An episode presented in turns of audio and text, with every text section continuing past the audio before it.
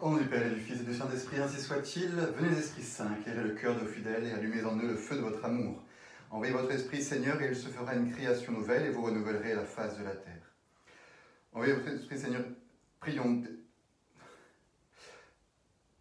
Prions, Seigneur, qui avait donné éclairer le cœur de fidèles par la lumière du Saint-Esprit. Donnez-nous, par ce même Esprit, de comprendre et d'aimer ce qui est bien, afin de jouir sans cesse de ces divines consolations par le Christ notre Seigneur, ainsi soit-il. Je vous salue Marie, pleine de grâce, le Seigneur est avec vous. Vous êtes bénie entre toutes les femmes, et Jésus, le fruit de vos entrailles, est béni. Sainte Marie, Mère de Dieu, priez pour nous pauvres pécheurs, maintenant et à l'heure de notre mort, ainsi soit-il. Saint Thomas d'Aquin, priez pour nous. Saint Tropez de Pise, priez pour nous. Au nom du Père et du Fils et du Saint-Esprit, ainsi soit-il. Bonsoir chers amis, pour ce nouveau Catessence, j'espère que ça passe bien, petit souci de connexion au début, mais là, ça a l'air d'aller. J'ai une petite hésitation pour la prière au Saint-Esprit, parce que je réfléchissais à ce que je disais, ce qui, ce qui est bien quand on prie, et on se rend compte qu'on est au, Saint-Esprit euh, d'illuminer le cœur. D'illuminer le cœur, et c'est, en fait, je me suis rendu compte juste là que c'est précisément le, sujet dont on va parler aujourd'hui, c'est de comprendre comment la grâce illumine dans la foi. Et qu'est-ce qu'elle illumine? Et qu'est-ce que le cœur, précisément, dans la genèse de l'acte de foi? Euh, Vous connaissez le procédé, vous pouvez poser vos questions dès maintenant si vous le souhaitez. Euh, je trouve un peu bas. Attendez.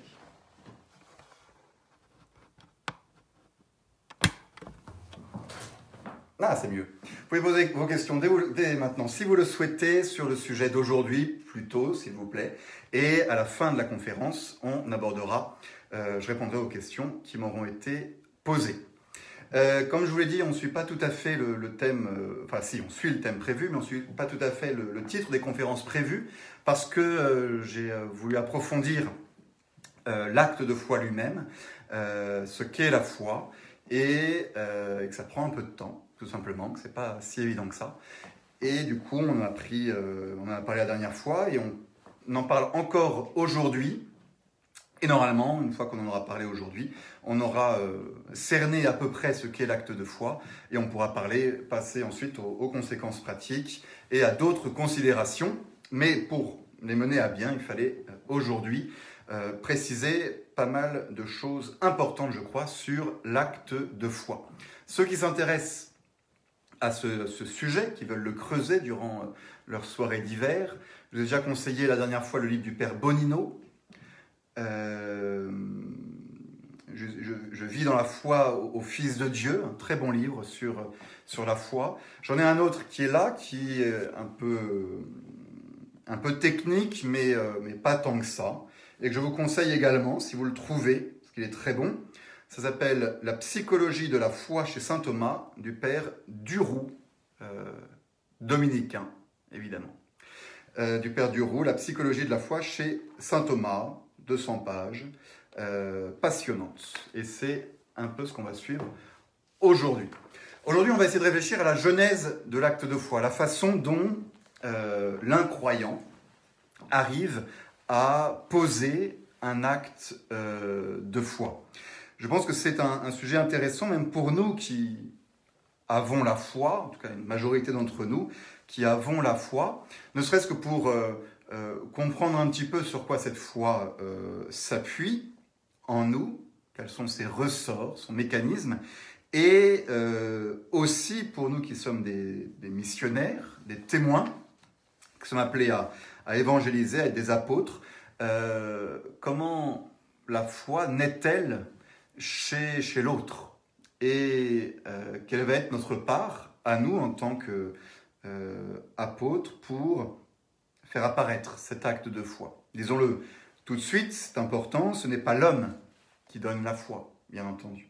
Ce n'est pas vous qui allez transmettre au sens propre la foi, ni à, à vos enfants, ni euh, aux personnes qui vous entourent.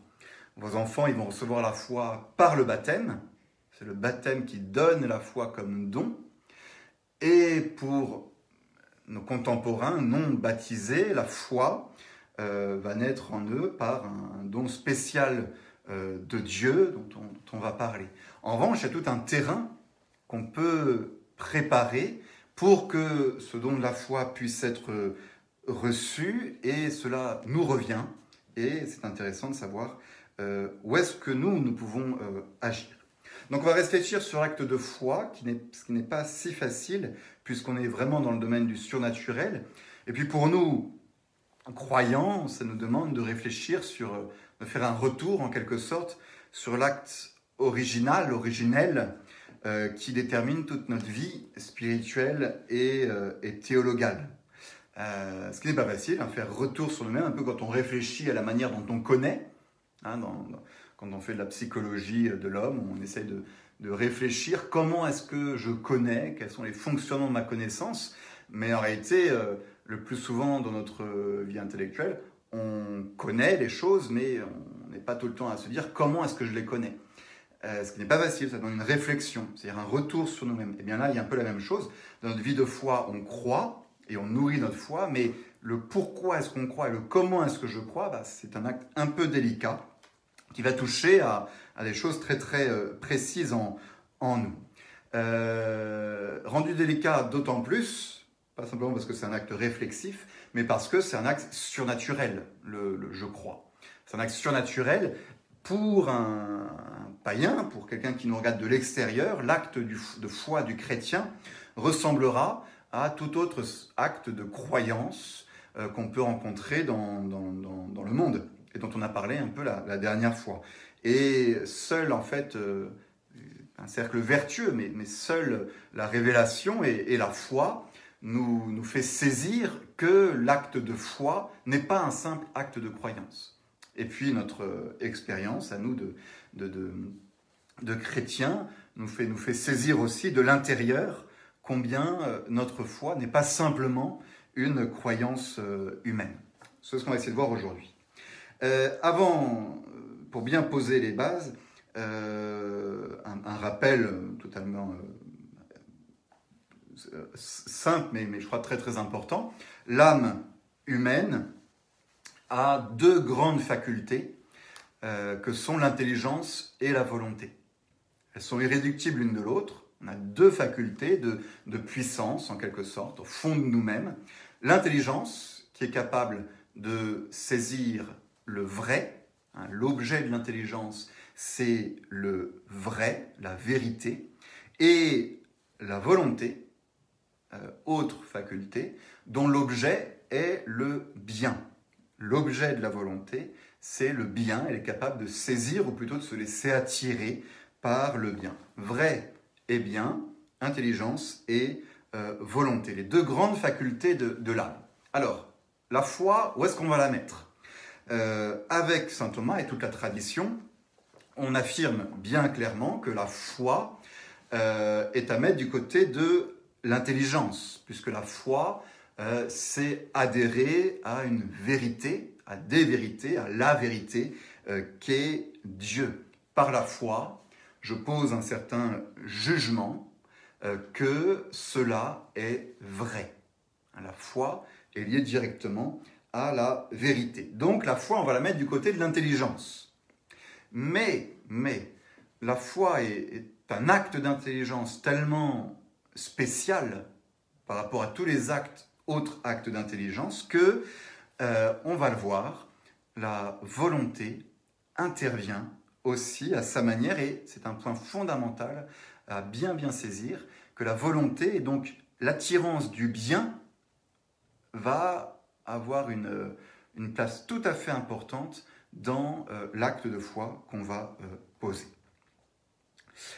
Euh, rappelons enfin, pour finir dans, dans nos préludes, que, on l'a bien dit, la foi est un don, de manière générale, c'est un don de Dieu. La foi, c'est la descente de Dieu euh, en nous.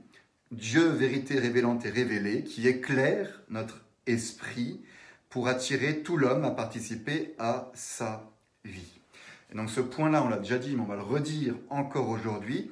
Euh, c'est vraiment là, tout ce qui est très spécial chez saint Thomas, lui qu'on dit très, très rationnel, un peu, parfois on l'accuse de, rationalisme, c'est-à-dire de tout, euh, euh, de raisonner sur tout et de trouver des raisons à, tout. Eh bien, saint Thomas avec sa grande sagesse et je pense sa, grande foi, a voulu absolument préserver pour la foi ce côté euh, au-dessus de la raison, contre d'autres théologiens de son époque qui, peut-être par souci de compréhension, pour bien expliquer les choses, ont parfois réduit la foi à un simple raisonnement humain je réfléchis sur euh, ce qu'il y a dans la Bible et à force de réfléchir, de réfléchir, de réfléchir, je finis par avoir euh, euh, la foi. C'est un peu exagéré, mais en, gros, c'est un peu ça parfois. Eh bien, Saint Thomas, lui, insiste absolument pour dire que la raison humaine est, dépassée par la foi. La raison humaine dans laquelle il met beaucoup de, très objectif, très, très, pardon, optimiste sur la raison humaine, eh ben, il insiste quand même vraiment pour dire que la raison humaine est dépassée par la foi. La foi est quelque chose d'au-dessus au-dessus euh, de la raison, mais pas contre la raison. Et c'est ça qui est très important. Euh, la foi est en même temps quelque chose de raisonnable, parce que euh, avant l'acte de foi, la raison va réfléchir sur ce que nous dit l'Évangile, et elle va en arriver à un certain jugement de c'est crédible, c'est sensé, c'est euh, même euh, assez euh, impressionnant, c'est voilà, on va essayer d'expliquer un peu tout ça. Mais, mais il y a ce saut entre ce que peut faire l'intelligence et la foi, un saut dans la foi qui n'est pas contre la raison, mais qui est au-dessus d'elle. Au-dessus d'elle. Ça, c'est quand même vraiment quelque chose de très important. Euh, les deux lumières de la raison et de la foi, à bien distinguer, à pas confondre non plus. Et nous nous affirmons que la lumière de la foi, elle est supérieure à la lumière simple de la, euh, de la raison. La lumière de la raison peut atteindre les objets naturels, tout ce que la raison peut atteindre naturellement. Et la lumière de la foi nous emmène plus loin et nous fait atteindre des choses plus profondes et plus cachées et plus mystérieuses. Pour nous, la foi est au-dessus de la raison, mais ne contredit pas la raison. Voilà. Je vous dis au-dessus parce que bien souvent, dans le monde moderne, on va mettre la foi, ou euh, la croyance, en dessous de la raison. Et on va dire euh, euh, que, plus l'homme réfléchit, plus il s'éloigne des croyances du passé qui, en fait, sont le, fait d'un état de l'esprit enfant. L'enfant a des croyances, et puis l'homme, quand il réfléchit, quand il approfondit, se met à, savoir et il arrive à, la, raison. Donc dans, dans la vision moderne du monde, et c'est lié à, Auguste Comte, le positivisme, hein, qui, décrit les trois âges de, l'esprit. Je ne les ai plus tous en tête, mais il y a l'âge théologique à un moment. Euh, et, ensuite, ensuite, il y a l'âge euh, euh, du positivisme, du rationalisme et de la, et de la raison. Autrement dit, les peuples ont, eu des croyances avant, mais c'est parce qu'ils n'étaient pas encore assez développés, ils n'avaient pas assez réfléchi, et donc ils avaient la foi. Mais Maintenant qu'ils ont bien réfléchi et bien creusé, maintenant ils arrivent à l'âge de la raison et la foi disparaît parce que la raison est plus importante que la foi. Ça, c'est une vision moderne très mauvaise. Non, nous disons que nous, il y a les deux. Il y a la raison et la foi, mais la foi est une lumière qui nous vient de Dieu, tout comme la raison est une lumière qui nous vient de Dieu d'ailleurs, mais la foi nous ouvre à quelque chose de plus, elle est au-dessus euh, de la force de la raison. Elle donne une force plus grande que la force de la raison. Bon, pour comprendre la jeunesse de l'acte de foi, il faut absolument distinguer deux grandes euh, étapes. Alors prenons quelqu'un qui euh, n'a pas la foi. on, oublie le cas de l'enfant qui reçoit la foi au baptême, ça c'est un cas particulier justement, notre cas nous pour la plupart est un cas particulier. Euh, prenons la personne qui n'a pas, un adulte qui n'a pas la foi. Comment est-ce que ça va pouvoir commencer la démarche vers la foi? Premier, euh, première chose essentielle, toutefois commence par euh, l'audition de l'évangile, de la bonne nouvelle. Ça, c'est dans la Bible, on le retrouve. Hein, ça s'appelle fides ex auditu. Hein, pour que quelqu'un arrive un jour à la foi, il faut qu'à un moment dans sa vie, il ait entendu parler de Jésus. Il ait entendu parler des vérités de la foi. Hein. la foi, ce sont des mystères complètement qui nous dépassent complètement, qu'on ne peut pas deviner ou, trouver simplement en réfléchissant nous-mêmes seuls dans notre coin. C'est pour ça que Dieu a parlé. Et cette idée de, la, parole de Dieu qui se fait entendre et, de l'homme qui écoute pour ensuite arriver à la foi, elle est fondamentale dans, dans le christianisme. Euh, il nous faut écouter. Il nous faut écouter. Ce verset chez Saint Paul qui est important, en Romains 10, 14, comment invoquer le nom du Seigneur sans d'abord croire en lui, à la foi, et comment croire sans d'abord l'entendre, et comment entendre sans prédicateur, et comment prêcher sans être d'abord envoyé? Première chose, et c'est ce que Dieu, Jésus a fait dès le début, il a parlé. Il a parlé, il a prêché, et ensuite, une fois qu'il est monté au ciel, il a envoyé ses apôtres parler et prêcher pour annoncer la bonne nouvelle. Et voilà, du coup, la première mission du, témoin, de l'apôtre, c'est de parler. C'est de parler. Hein, c'est le fait d'annoncer la vérité, de dire la vérité. Sans cela, les gens, ils n'atteindront pas la foi. Hein, et c'est parfois un peu l'erreur qu'on fait aujourd'hui en disant le, le missionnaire, euh, il doit simplement être dans, l'exemple. Alors évidemment, un, exemple, un, témoignage de sa vie, ça, c'est éloquent, on va dire ça, ça parle en quelque sorte. Mais il ne faut pas non plus oublier que euh, euh, la foi, c'est adhérer à, des vérités, à des vérités, à un contenu intellectuel. Et ces vérités, il faut à un moment les dire, tout simplement. Les dire. Et, les papes le rappellent, et on était un peu obligé de le rappeler dans les temps modernes, de dire qu'il euh, est bien gentil d'avoir une vie euh, euh, bien droite et d'être gentil avec tout le monde et de montrer le bon exemple, mais à un moment, il faut, il faut parler de Jésus. Il faut dire la Trinité, il faut affirmer des, vérités, parce que si on n'affirme jamais ces vérités, eh ben la personne, le, non-croyant, ne pourra jamais finalement y, adhérer. Donc voilà, je crois vraiment, bah, c'est Saint Thomas qui le croit vraiment, toute la tradition avec lui, que, que la foi commence ex auditu par euh, l'audition. À un moment, on a entendu ou on a lu, hein, on revient un peu au même, hein, on a entendu on a lu des, affirmations qui euh, disaient des choses sur, Jésus ou sur, Dieu. Par hasard, je tombe sur, euh, sur une Bible, je l'ouvre et je lis l'Évangile et j'ai la parole de Dieu qui, se manifeste à moi. Je vais sur YouTube, je tombe sur une vidéo euh, qui me parle euh, du Christ, qui me parle euh, du catéchisme, ou une messe télévisée, où j'entends un témoignage, où je lis un livre qui me... Voilà, ça passe par là. Ça passe par transmission à l'intelligence d'un contenu intellectuel, de vérité, de vérité. Alors voilà, ce message, première étape, c'est, elle est là. Devant ce message, que se passe-t-il? Bah, Ce message, d'abord, il peut n'avoir aucune influence sur la personne. La personne peut rester complètement de marbre devant ce message, soit parce que, euh, première raison, parce qu'il n'y comprend rien, pas seulement parce que c'est écrit dans une langue étrangère au, sens propre du terme, c'est sûr que si vous lisez la Bible en chinois, vous n'allez rien y comprendre, et donc euh, la vérité va avoir du mal à passer dans votre intelligence, mais euh, on peut aussi ne rien y comprendre au sens figuré, au sens où le vocabulaire utilisé n'a plus aucun sens pour moi. Et, ça ajoute un, nouveau souci euh, aux prédicateurs aujourd'hui, aux missionnaires aujourd'hui, d'essayer de, s'adapter, d'adapter son langage à, l'inculture actuelle des gens. Pour certaines personnes, euh, les mots euh, de Dieu ou d'âme, l'âme, ne veulent rien dire. Ça ne répond à aucun concept dans leur esprit parce qu'ils n'ont jamais eu accès à ça, ou de salut éternel.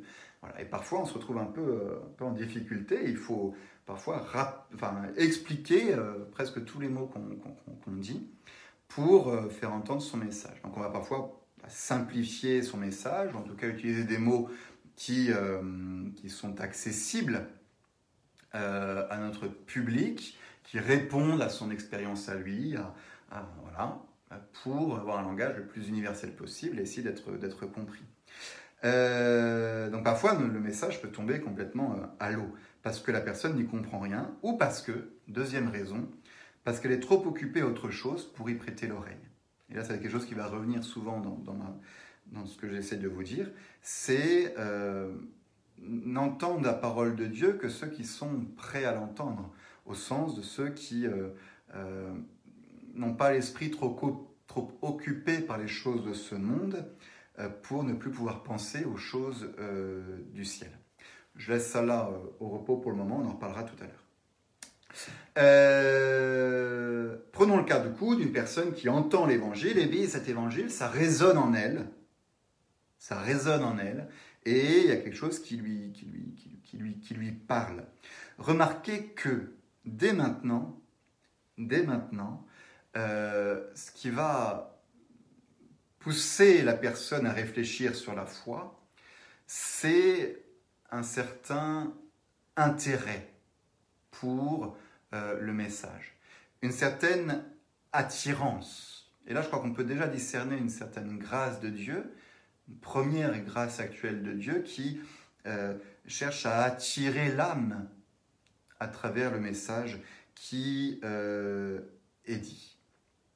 Et donc, la personne, elle est, on va dire, sensible à ce message. Elle le trouve beau, grand, attirant. Elle sent qu'il y a quelque chose dans ce que dit Jésus qui mérite qu'on s'y arrête un peu premier attrait, première accroche à travers une attirance. Une attirance. Euh, et là, deux voies se présentent à, cette personne qui se sent un peu attirée. Soit, euh, tout en étant attirée, euh, elle se décourage très vite parce que elle trouve trop dur, trop difficile le chemin vers, vers la foi. Et notamment à cause de, de, de de, ce que demande, euh, de ce que demande euh, le Christ, qui va demander de sa part un arrachement trop grand au plaisir de la terre ou à son confort, ou ah bah, si, je, si je suis le Christ, je vais devoir changer de vie et c'est trop difficile pour moi, ou intellectuellement, il y a des choses dans la foi, mon esprit a du mal à, comprendre, et moi, tout ce, qui, tout ce que je ne comprends pas, je, ne veux pas, il y a des blocages comme ça, soit euh, des blocages moraux, d'affectivité aux choses de la terre, soit des blocages intellectuels qui vont euh, empêcher l'empêcher euh, d'avancer. Hein, c'est l'histoire du jeune homme riche hein, qui, qui est attiré par le message du Christ et qui dit que dois-je faire pour avoir la vie éternelle? Le Christ lui dit bah, il faut tout abandonner et me suivre. Et là, le jeune homme riche, eh ben, il s'en va tout triste et il ne suit pas le Christ parce qu'il avait trop de richesses, trop d'attaches à la terre et, ça, et ça, ça tire, et, du coup, euh, l'attirance qu'on a pour ce beau message s'effondre devant d'autres attirances. Vous voyez, c'est quand même déjà intéressant de voir que c'est pas simplement parce qu'on a entendu une vérité qu'on y adhère. Dans la foi, c'est pas simplement parce qu'on on a entendu la vérité que on va la, suivre automatiquement. Il y a toute une latitude entre cette vérité qui m'est présentée par le prédicateur ou par l'évangile que je lis et euh, le fait d'y de, adhérer. Pourquoi? Parce que justement, la vérité euh, qui m'est présentée, elle n'est pas évidente, elle est au-dessus, elle est surnaturelle, et je suis libre d'y adhérer ou non. Cette notion de liberté est fondamentale. Je suis libre d'y adhérer ou non. Donc, devant cet attrait que la personne ressent, soit euh, elle abandonne vite parce que, voilà, soit elle va se dire, je vais creuser, et commence alors tout un travail de la grâce euh, en elle sur sa volonté et sur son intelligence. Principalement à ce niveau-là, sur son intelligence. L'homme va se mettre à réfléchir sur euh, la religion. Il va en examiner les fondements, les paroles de Jésus. Il va voir dans le message révélé euh, des éléments étonnants, des signes de vérité. C'est ce qu'on appelle les motifs de crédibilité. C'est toute la partie euh, apologétique que, qui est résumée dans, certains euh, bons livres. Donc euh, cette sainteté de ce Jésus dont on me parle avec sa vie qui, me dit ah, il mérite d'être suivi. Un message que j'entends et qui, et qui résonne dans mon cœur. Je sens que ça répond, ça répond aux aspirations de, de mon cœur. euh, des prophéties qui étaient annoncées depuis toujours et que je vois euh, accomplies, ou euh, des miracles qui, que, soit que je reçois dans les évangiles, soit que je vois dans, dans, ma vie quotidienne, lourde, ou des miracles qui, viennent attester que toute cette religion, tout, tout ce christianisme, bah, ça sent quand même vraiment la, la vérité, parce qu'il y a des choses autour qui, qui, m'invitent à, le penser. Des signes, vous voyez, des signes qui m'invitent à le penser. Euh, l'Église, les saints, ah, la, lecture de vie de saints euh, me dit mais c'est fantastique ces, vies-là. Euh, pourquoi ils sont allés jusque-là? Il n'y a que dans le christianisme qu'il y a des personnes qui sont capables de faire des choses pareilles. C'est donc qu'ils sont animés par quelque chose de magnifique et, j'ai envie de les suivre. Le témoignage des martyrs, hein, des, martyrs qui sont allés jusqu'à donner leur sang, leur vie pour dire que Jésus était mort et ressuscité, c'est quand même pas rien, ça me parle. Et je crois, je, crois dans une religion dont les témoins se font égorger, comme dit euh, Pascal. Donc tout ça sont des signes et si on y réfléchit bien, si on, va recouper le, témoignage de, l'évangile avec les sources historiques qu'on a, il y a ce beau film euh, Enquête sur Jésus qui, qui, qui une enquête sur, la vérité du christianisme. Je vous renvoie au livre aussi euh, Catholic Scholarwed euh, de, de, Guillot, Enquête sur la vérité du christianisme, qui, qui, tout ça me fait dire, ah là là, ça, ça, ça semble vraiment vraiment crédible. Et ouais, je réfléchis simplement avec mon, mon, intelligence. Ça force le euh, respect, c'est euh, crédible. Jusqu'où je peux arriver avec ça?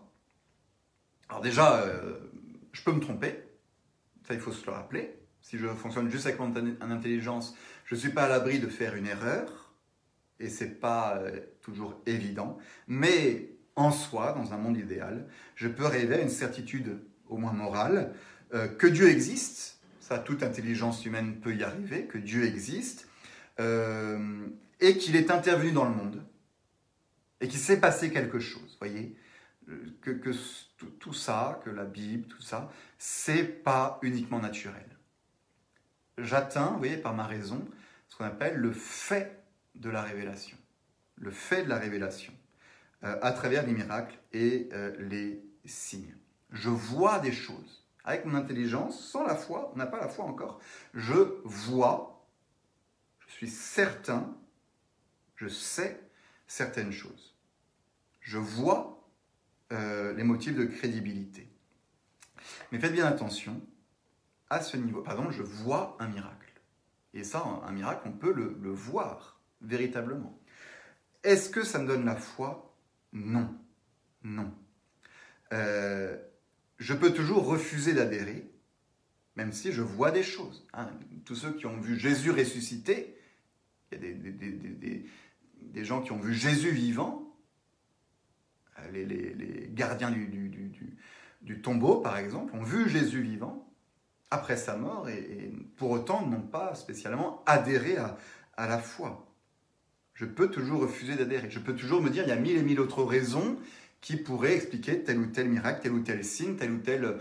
Euh, comment se fait-il que l'Église catholique dure aussi autant, qu'il euh, y a autant de saints? Bah, Tout ça, c'est des persuasions. c'est des... Il y a toujours, quand c'est rationnel, bah, tout me pousse à, croire, mais je reste libre devant ces euh, réflexions. Et à la limite, si à ce niveau-là, je me disais, c'est bon, j'adhère à la foi, juste porté par ça, eh bien, j'aurais à la limite une foi simplement humaine, une foi acquise, basée sur ma propre réflexion et sur ma propre volonté de croire, une simple croyance humaine, euh, instable parce qu'elle ne serait fondée que sur ma réflexion personnelle, ma raison et ma volonté.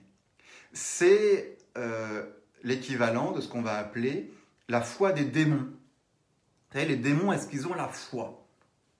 Bah, Saint Thomas s'est posé la question et il arrive à la conclusion que le démon a une intelligence très très développée et qu'il voit euh, tous les signes et qu'il en déduit, il en déduit euh, de sa propre intelligence que, euh, que, Jésus est, Dieu.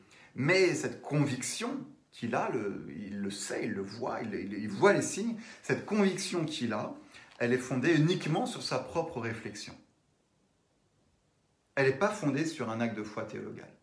Elle, est, elle repose uniquement sur la réflexion humaine, sur la réflexion de l'ange, et c'est ce qu'on donne la foi des démons. L'équivalent pour l'homme, ce serait une foi humaine, basée simplement sur ma réflexion humaine, et donc aussi faillible et euh, bancale que peut l'être ma réflexion euh, sur ces sujets, euh, parce que je ne vois pas la vérité. Je, fais des déductions, j'analyse, mais je peux, je peux me tromper.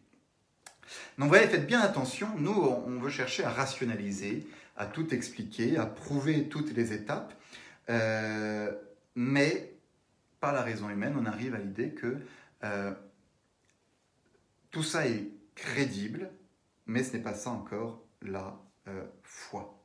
Croire s'oppose à voir. Alors il y a cette phrase Saint Thomas, l'apôtre, qui euh, de Jésus pardon à saint Thomas l'apôtre, euh, qui lui dit après vous savez saint Thomas temps que je n'aurais pas touché euh, ses plaies, que je n'aurais pas vu, je ne croirais pas. Et Jésus lui apparaît à saint Thomas l'apôtre, il peut toucher les plaies et là il pose un acte de après avoir touché, vu le Christ ressuscité, il se met à genoux, il dit mon Seigneur et mon Dieu. et Jésus lui dit parce que tu as cru, parce que, parce que tu as vu, tu as cru. Alors, est-ce que ça ne met pas tout ce que je viens de vous expliquer par terre?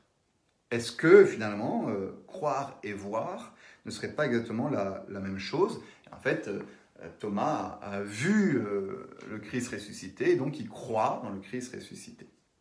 Eh bien non. Eh bien non. Et Saint Thomas d'Aquin, cette fois-ci, va expliquer très justement cette différence entre voir et croire. Qu'est-ce que Thomas l'apôtre a vu? Il a vu le miracle. Il a vu Jésus vivant. Ça c'est sûr. Il a vu Jésus ressuscité. Et il en est certain. Avec sa propre intelligence, il l'a vu. Il a une certitude humaine que Jésus est ressuscité. Vous voyez Thomas l'apôtre, contrairement à nous qui n'étions pas là au moment de la résurrection, Thomas l'apôtre ne croit pas dans la résurrection. Il n'a pas, il ne pose pas un acte de foi dans la résurrection de Jésus, il le sait, il le voit. Il a vu la résurrection de euh, Jésus, il n'a pas à le croire. Donc, il voit un miracle. Est-ce que ça lui donne automatiquement la foi? Non. C'est deux choses différentes. Ce qu'il voit avec une évidence absolue, Thomas l'apôtre, c'est un signe, la résurrection de Jésus. Le grand signe d'ailleurs de la résurrection de Jésus qui atteste que Jésus est crédible. Mais Thomas l'apôtre, de ce qu'il voit, du miracle qu'il voit, la résurrection de Jésus, il pourrait en conclure mille choses différentes. D'abord, il pourrait en conclure que, Dieu a ressuscité Jésus, simple homme, comme il a ressuscité euh, Lazare, un simple homme. Voir Jésus ressuscité, voir le miracle, ce que Thomas a vu, ne donne pas nécessairement la foi. Il faut faire un pas de plus, un choix.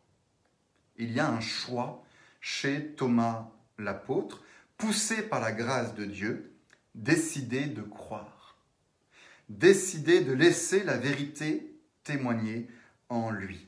Et cette fois-ci, d'adhérer non plus seulement au miracle qu'il voit, mais au mystère surnaturel que le miracle désigne, Jésus est Dieu. Et ça, Jésus est Dieu, Thomas l'apôtre ne le verra jamais. Il ne le saura jamais avec sa petite intelligence à lui, mais le signe qu'il a vu, la résurrection de Jésus, va le pousser sous la motion de la grâce divine, attention, à se laisser aller à la foi et à poser cet acte de foi surnaturel dans le mystère Jésus est Dieu. Pourquoi? Parce qu'il me l'a dit et parce qu'il est crédible vu qu'il est euh, ressuscité.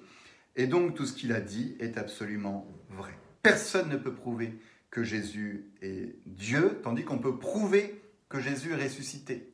On peut prouver que Jésus est ressuscité historiquement, intellectuellement, euh, mais on ne peut pas prouver que Jésus est Dieu, on le croit. Vous voyez, deux choses complètement dif différentes, donc bien distinguer, voir le miracle et croire dans le euh, mystère. Voir le miracle, ça rend le mystère crédible. Je peux, je pourrais si j'ai envie, croire dans ce mystère. Il y a assez d'éléments qui me permettent raisonnablement de faire le saut. Mais je ne suis pas obligé de faire le saut.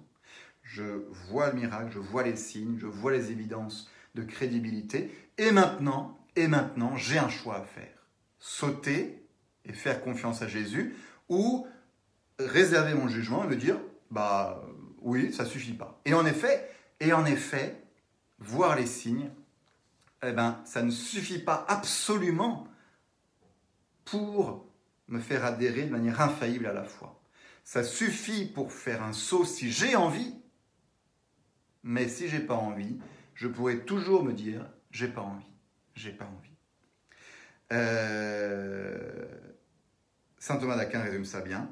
Il a vu quelque chose, il en a cru une autre. Il a vu le miracle, il a cru le mystère. Je vois euh, que l'évangile est crédible et ensuite je crois en Dieu. Mais les deux sont à distinguer. Restons-en euh, à la fin de cette première étape de réflexion intellectuelle, de recherche sur l'évangile. J'arrive à, je vois intellectuellement par ma propre intelligence que je pourrais croire, que je pourrais faire confiance aux témoins qui m'ont parlé, que je pourrais faire confiance à ce Jésus. Mais comme la vérité de l'évangile me dépasse et qu'elle n'est pas, euh, elle n'apparaît pas dans sa pleine évidence à mon intelligence, quand Jésus me dit que Dieu est Trinité, je ne vois pas avec évidence la Trinité. En revanche, je vois Jésus et je vois ce qu'il me dit. Et en réfléchissant, il me dit, je pourrais le croire. Et mon intelligence arrive à, pas une impasse, mais au bout du bout du bout du bout, à se dire, il faut que je choisisse. Il est crédible, je pourrais accepter la vérité, mais je pourrais aussi ne pas l'accepter. Il y a plus d'éléments qui me poussent à l'accepter, mais, mais ça ne contraint pas totalement mon intelligence. Et jamais ça ne contraindra totalement mon intelligence, parce que je ne vois pas la vérité. Je suis poussé, mais je ne le vois pas. L'intelligence, du coup, l'intelligence oscille. Elle se demande. Elle ne peut se fixer par elle-même, parce que l'intelligence ne peut se fixer par elle-même que si elle voit la vérité, que si elle voit la Trinité. Et je ne la vois pas. Un choix se propose à moi, un choix libre. Et c'est alors, et là attention, c'est l'élément très important, c'est alors que Dieu va intervenir dans la foi. C'est alors que Dieu va intervenir et va agir. Et attention, va agir non pas sur mon intelligence, comme pour me rendre la vérité plus, plus apparente, en m'expliquant mieux. Non, c'est pas ça que Dieu fait. Dieu ne m'explique pas mieux la Trinité pour que je puisse mieux la comprendre et que me dire, bah, c'est sûr, c'est ça. Non. La Trinité, je ne pourrais pas mieux la comprendre. Elle m'apparaît mystérieuse. Dieu n'agit pas sur mon intelligence pour la rendre plus performante, mais Dieu va agir, et ça c'est le propre de Saint Thomas, et c'est magnifique de l'avoir trouvé, sur ma volonté. Sur ma volonté. Dieu va me donner envie de faire le saut. Dieu va attiser ma volonté pour me donner envie de croire. Ça, c'est fondamental pour comprendre la foi. Et bien souvent, on ne le dit pas parce que la foi, c'est intellectuel. On s'occupe de la raison, de la vérité, on regarde tout ça, mais on oublie qu'il y a un élément qui intervient, qui est toute la part d'affectivité dans nos choix, la part de la volonté. Et on en avait parlé la dernière fois en montrant que quand on oscille, bah, la volonté, elle nous pousse à aller vers un sens vers un autre. Et ça fait partie du fonctionnement humain. Et bien c'est ça que Dieu va utiliser dans la foi, où il va agir, non pas sur mon intelligence, mais il va envoyer une grâce qui va parler euh, spécialement, principalement, sur ma volonté. Il y a ce beau texte de la conversion de Saint Justin qui nous dit, euh, le prédicateur me dit toutes ces choses. Il m'explique, il me parle. Et subitement, un feu s'alluma dans mon âme, et je fus pris, non pas d'intelligence, de compréhension devant les choses, mais je fus pris d'amour pour les prophètes et pour ces hommes amis du Christ. Et réfléchissant moi-même à toutes ces paroles, je trouvais que cette doctrine était la seule profitable. Profitable. Alors je vais expliquer maintenant. On est sur un point fondamental dans, euh, dans l'explication de la foi. Croire, ça porte bien sur une vérité. C'est bien un acte de l'intelligence. Mais ce n'est pas une attitude uniquement intellectuelle. Elle inclut une intervention de la volonté qui elle-même va être animée par Dieu. Or, la volonté, on a dit, l'intelligence s'occupe du vrai, la volonté s'occupe du bien. La volonté, c'est cette puissance en nous qui est attirée comme un aimant par le bien. Par le bien. Eh bien, c'est ça que va faire Dieu en nous. Saint Thomas dit que euh, Dieu va envoyer dans l'âme ce qu'on appelle une motion divine ou un instinct ou une inclinaison du cœur. Je vous lis un, texte de, Saint Thomas qui réfléchit justement sur ce qu'on a dit au début, sur euh, la, prédication qui amène à la foi. L'apôtre montre, dit Saint Thomas, l'apôtre c'est Saint Paul, que même s'il y a eu prédication de, de l'évangile, tout ça, la foi ne suit pas toujours. C'est pas parce qu'on m'a dit la vérité que j'y adhère automatiquement. C'est le principe de la foi. Pas de foi sans prédicateur, c'est vrai, mais cependant, tous ne croient pas à l'envoyé de Dieu. L'apôtre dit cela pour montrer que la parole extérieure, la prédication, n'est pas suffisante à la foi si le cœur de l'homme n'est pas attiré du dedans par la vertu de Dieu qui parle. Et il cite Saint Jean, Quiconque a entendu l'enseignement du Père et s'en est instruit vient à moi. Un texte très important, et j'en lis un autre qui dit à peu près la même chose. Euh, non, je vais commencer, continuer un peu et je vous le lirai. Euh, donc, il y, a cette vérité qui m'est présentée, mon intelligence est incapable euh, d'y adhérer d'elle-même parce que cette vérité me dépasse. Me dépasse. Je ne peux pas la comprendre. Donc ce que l'intelligence ne comprend pas, elle ne peut pas y adhérer par elle-même. Mais voilà que vient une motion de Dieu qui va toucher ma volonté, ce qu'on appelle l'instinct du Saint-Esprit, et qui va et, du coup la volonté sous la sous l'instinct de Dieu va dire à l'intelligence tu ferais bien d'y croire parce que c'est bien. Il faudrait que tu y crois parce que c'est bien. Et ça c'est Dieu qui me le dit au fond euh, de moi. La volonté dans la foi est le moteur qui va pousser l'intelligence qui est incapable de se décider totalement, qui va pousser l'intelligence à dire vas-y, fonce, c'est bien, c'est bien. Euh, j'ai envie de croire. Et je sens en moi, c'est ça le, le, don de la foi, je sens en moi une poussée, une impulsion, un instinct divin qui me pousse à croire. Dieu me donne envie euh, de croire, notamment en me présentant euh, le bien promis qui va être euh, le bien du ciel. Prenons le cas du coup de quelqu'un, je, je réexplique encore, de quelqu'un qui chemine vers la foi. Le Christ, il le sait, lui parle d'un bonheur éternel, d'une fin dernière extraordinaire. Cette vérité, la fin dernière par exemple, Dieu Trinité euh, vue face à face, l'homme ne la voit pas, il n'en a pas l'évidence, elle est un mystère pour lui. Mais euh, ce mystère, cette annonce, eh ben, dans son cœur, il va y réagir de deux manières différentes. Ou bien, ou bien il va se dire, ça ne m'intéresse pas. Parce que ma volonté est plus attirée par les biens terrestres, les plaisirs de la terre. Alors, alors ma volonté se détourne de cette attraction de l'évangile. Tu nous parleras ça une autre fois. Ça ne m'intéresse pas là, euh, maintenant. Pourquoi jouer ma vie présente de bonheur sur la promesse d'une vie future dont je ne suis pas absolument sûr? Je résiste à l'attrait de l'évangile.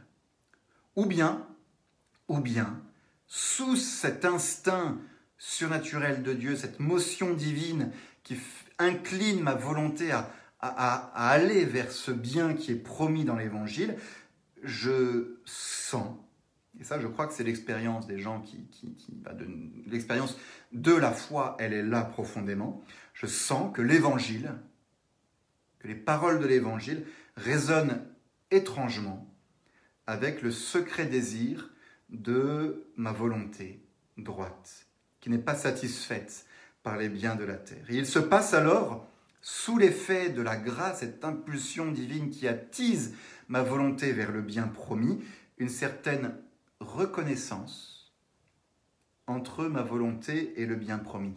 La volonté, voyez, curieusement dans la foi, et c'est totalement original, reconnaît que c'est son bien. Reconnaît que c'est bien l'évangile. Et que ce qui est promis dans l'évangile, ça c'est pour elle. Ça c'est pour elle.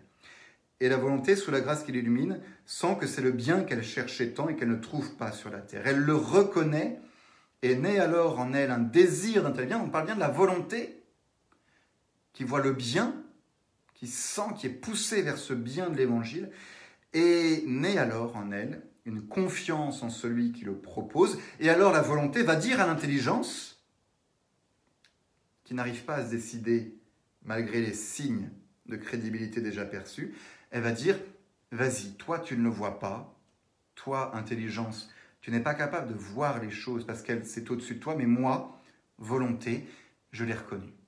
J'ai reconnu que c'était le bien. J'ai reconnu que c'était vraiment ce pourquoi j'étais fait. Et ça, sous la grâce de Dieu qui euh, me pousse et excite ma volonté à le euh, reconnaître et peut-être libère aussi ma volonté de tous les autres désirs qui, qui, qui masquent, qui masquent cela. C'est ce qu'on appelle le pius affectus credulitatis ou la pia motio, une pieuse motion de Dieu qui agit non pas sur l'intelligence mais sur la volonté pour dire allez, on y va, je sens que c'est ça.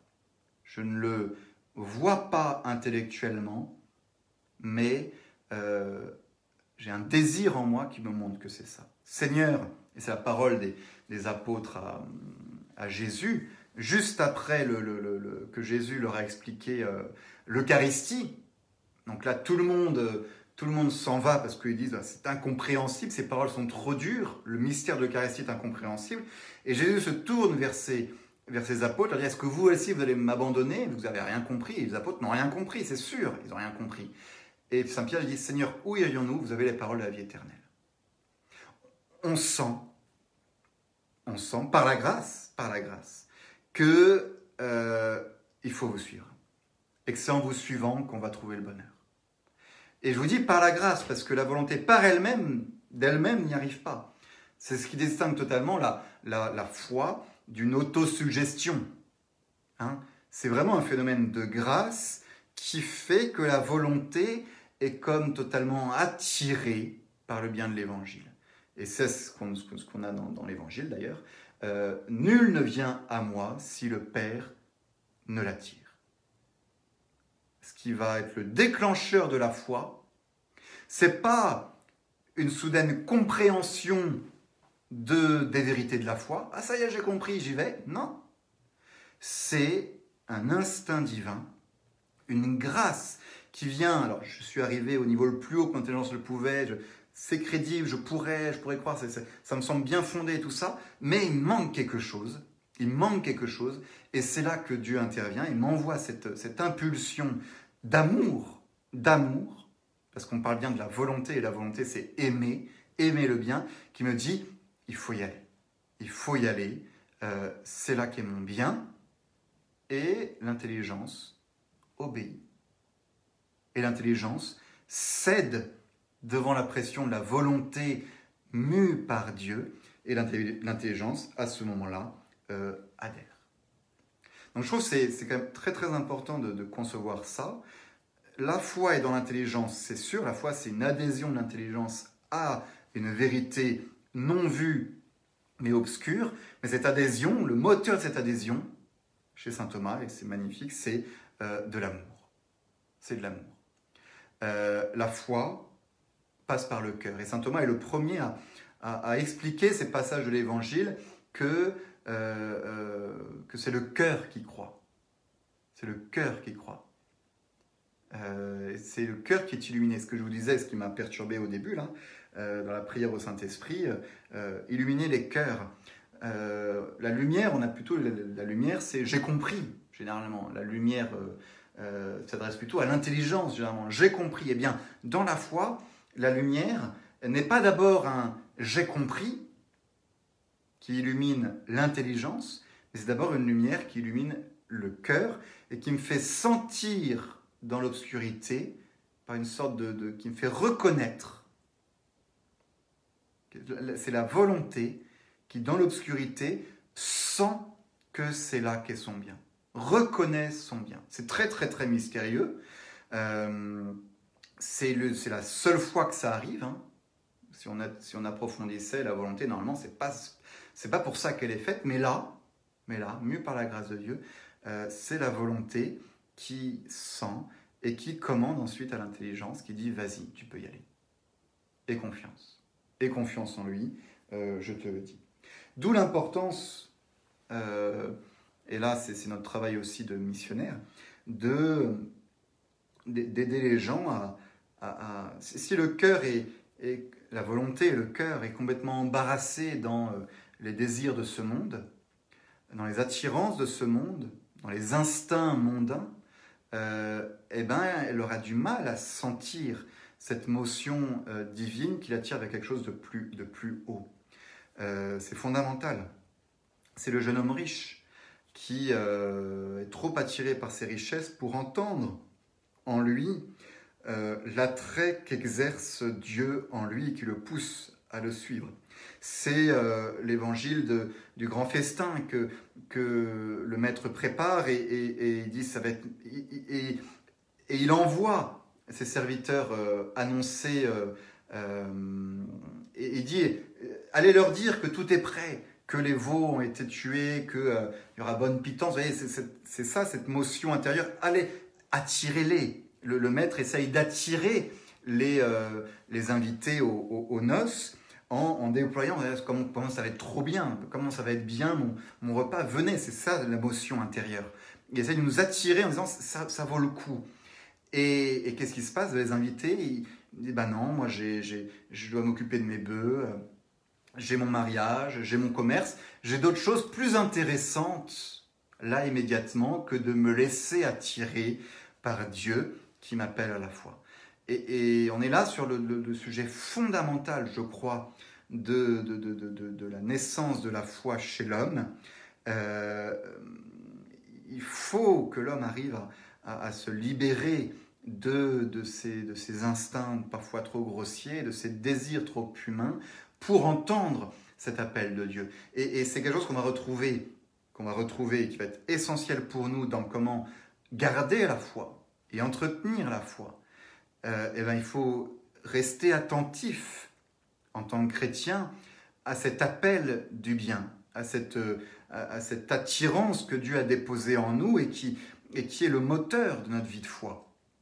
Euh, et, que, et que si la foi, elle est née en nous par euh, une attirance que Dieu a déposée en nous par cette motion intérieure, eh bien la foi, elle peut tout autant se perdre par une, désattirance, un désintérêt, voyez, un désintérêt des choses de Dieu, parce que je perds le goût de Dieu et j'ai plus de goût aux choses de la terre. Et, d'où l'importance de garder notre cœur libre euh, par rapport aux attraits de ce monde, pour continuer à entendre en nous la, voix de Dieu qui nous dit Viens, ça va être bien. Et, la volonté, je peux vous assurer, c'est la volonté quand elle entend véritablement cette parole de Dieu, cet attrait de Dieu qui dit Viens, ça va être bien, la volonté reconnaît d'elle-même que oui, en effet, ça va être bien. Elle le sent, elle le sait. Euh, mais si elle n'entend plus ça, et si elle n'entend que les attraits des biens de ce monde, la volonté eh ben, va, pousser euh, vers d'autres choses, elle même, va même pousser l'intelligence, parce que à chaque fois qu'on a un désir mauvais qu'on fait un péché, c'est euh, bon, la volonté qui pêche, mais ensuite elle pousse l'intelligence à adhérer et à justifier euh, ce, ce, que je viens de faire. La puissance de la volonté sur l'intelligence, c'est assez fascinant. Donc quand la volonté est droite l'intelligence sera droite, mais quand la volonté est viciée et, se focalise sur des biens mauvais, l'intelligence, elle suit nécessairement. Et c'est par là que, vous voyez, la, foi, on peut, la, laisser s'abîmer, voire, voire, la perdre. Donc, euh, donc c'est crucial. La foi, c'est un acte moral. C'est pas juste un acte intellectuel. Vous voyez comment tout ça se, tout ça se, se retrouve. Euh, donc Jean, euh, personne ne peut venir à moi si le Père ne l'attire. C'est ça le cœur de la, de la foi. Et en 1 Corinthiens 2.5, on a aussi Ma parole et ma prédication ne reposaient pas sur les discours persuasifs de la sagesse, mais sur une démonstration d'esprit et de puissance. Il y a quelque chose en moi, une démonstration de l'esprit et de la puissance, une, action du Saint-Esprit dans ma volonté qui euh, fonde euh, ma foi, pour que votre foi fût fondée, toujours Saint Paul, non pas sur la sagesse des hommes, mais sur la puissance de Dieu. Saint Thomas parle ainsi euh, d'une délectatio et d'un amor veritatis, un amour de la vérité que Dieu provoque en nous. Il dit, euh, on peut attirer une personne de deux manières. Soit en la persuadant au moyen de la raison, et ça ne suffit pas pour donner la foi, soit en attirant quelqu'un en l'alléchant. En attirant quelqu'un en l'alléchant, aliciendo en latin. Et c'est ça qui se passe dans la foi. Dieu nous attire en nous alléchant, euh, attire notre volonté en, nous, en se posant devant elle, et, et ça nous fait adhérer à la foi. Saint François de Sales disait aussi, cette obscure clarté de foi est entrée dans mon esprit, non par la force du discours, ni par d'apparence des arguments, c'est pas un raisonnement intellectuel, mais par la seule suavité de sa présence. On goûte que cela est bon. La volonté goûte que cela est bon et dit à l'intelligence, vas-y, là, faut y aller. Là, c'est là, c'est là que tu vas trouver ton bien, c'est là qu'est la vérité. Et elle se fait croire et obéir à l'entendement avec autant d'autorité que la certitude qu'elle donne à la vérité surmonte toute autre certitude de ce monde. Et la certitude de la foi, elle vient, elle vient de là, de cette reconnaissance que la volonté fait de euh, son bien qui est propre. Dans la foi, la vérité m'attire, non pas parce que j'en vois absolument la vérité, euh, mais parce qu'elle m'apparaît à ma volonté bonne et euh, désirable. Je ne vois pas que c'est vrai, mais j'ai en moi une impulsion qui me dit qu'il est bon de faire confiance à ce témoin et que je peux lui faire confiance. Voilà ce qu'est euh, la foi. Ce qui fait que j'adhère, ce n'est pas que mon intelligence a vu ou connu la vérité, mais parce que ma volonté poussée par Dieu veut le croire euh, et l'intelligence cède alors sous les coups de la volonté, mue par Dieu et attirée par Dieu, et alors croit. Et alors oui, l'intelligence, à son tour, euh, dit maintenant, peut dire, je crois. L'intelligence est elle aussi soutenue par la grâce, bien évidemment. Et euh, tout ça, cet ensemble de, choses qui peuvent se passer en un instant, attention, hein, qui peuvent se passer, en a décortiqué, mais tout ça m'amène à poser un acte de foi, je décide de croire, je crois. C'est-à-dire que j'adhère, mon intelligence, cette fois-ci, adhère, poussée par la grâce, à ce que Dieu me dit parce que Dieu me le dit. Je veux, à volonté, je veux me soumettre à l'autorité de Dieu se révélant. Je capitule sous le poids de la grâce alors que je pourrais résister et ne pas croire. Je capitule. Et c'est alors que soudainement, ayant posé cet acte de foi, dit je crois, c'est alors, oui, que mon champ de vision, de mon intelligence naturelle, est euh, multiplié. C'est-à-dire que j'atteins véritablement, mon intelligence est capable véritablement d'atteindre de nouvelles vérités, mais pas d'une manière directe parce qu'elle les voit, mais par le biais du témoin en qui j'ai mis ma confiance par affection. La foi c'est, entre guillemets, voir à travers un autre. C'est là qu'on peut parler d'illumination pour l'intelligence. Et on arrive enfin à, ça. Par la foi, je fais confiance à Dieu et j'atteins la vérité qui est dans son esprit. J'atteins la vérité qui est dans l'esprit de Dieu et que Dieu, lui, voit et que moi, je ne vois pas directement, sinon au travers de ma confiance par amour pour lui. Par la foi, j'ai accès à ce que c'est Dieu parce qu'il me l'a dit et m'a poussé à le croire. Voilà. Voilà comment, comment ça marche? petite, j'en dis beaucoup trop à chaque fois. deux choses pour terminer. si on explique la foi uniquement par l'intelligence, alors on sera toujours dans une impasse. Parce que tant que la vérité ne m'apparaît pas en pleine figure, c'est-à-dire au ciel, l'intelligence ne peut pas par elle-même y adhérer. Elle oscillera toujours. Il faut donc faire intervenir la volonté qui me dit je veux lui faire confiance. Et c'est sur cette volonté que Dieu agit par une grâce tout à fait euh, spéciale sans laquelle rien euh, n'est possible.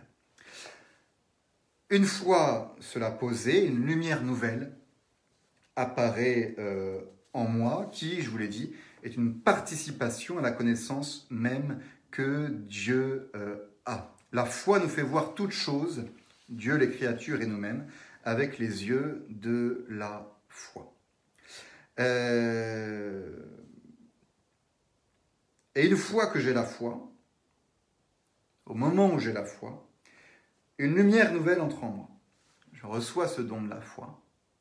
Il est stable, il est fondé sur un don de Dieu, sur une grâce tout à fait particulière de Dieu, et je sens instinctivement que cela est vrai.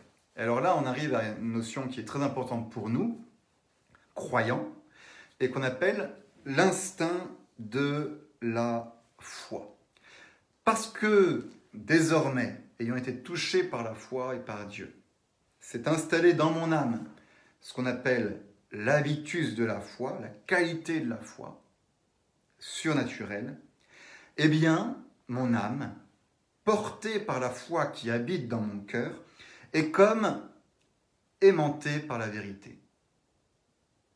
Et comme aimanté par la vérité, euh, et répulsé par euh, l'erreur. Ça, c'est ce qu'on appelle l'instinct de la foi chez le croyant. C'est quelque chose de très très important où, sans pouvoir nécessairement euh, l'expliquer rationnellement, ah zut, on ne m'entend plus.